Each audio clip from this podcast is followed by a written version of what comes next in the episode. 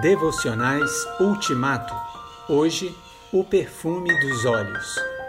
Seis dias antes da Páscoa, Jesus entrou em Betânia, onde vivia Lázaro, ressuscitado pouco tempo antes. Lázaro e suas irmãs convidaram Jesus para jantar em casa. Marta servia. Lázaro era um dos que estavam assentados à mesa com eles. Maria veio com um jarro de óleos aromáticos muito caros, ungiu e massageou os pés de Jesus e depois os enxugou com os cabelos. O perfume dos olhos encheu a casa. Judas Iscariotes, um dos doze, que estava prestes a traí-lo, lamentou: Por que esse óleo não foi vendido e o dinheiro distribuído aos pobres? Seria fácil conseguir trezentas moedas de prata por ele. Disse isso não porque se importava com os pobres, mas porque era ladrão.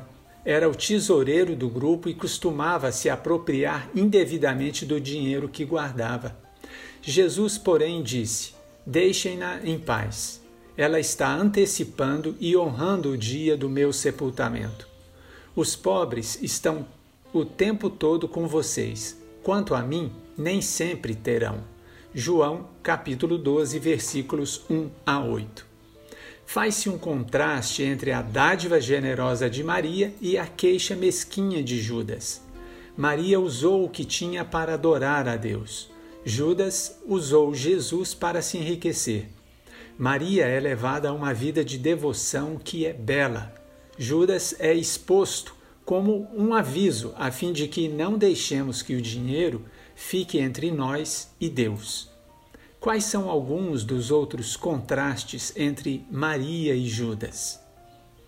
Senhor, coloco o que tenho como oferta a ti, e não apenas meu dinheiro, mas também minha vida, minhas energias, minhas habilidades e meus objetivos. Que tudo seja um perfume em devoção a ti. Amém.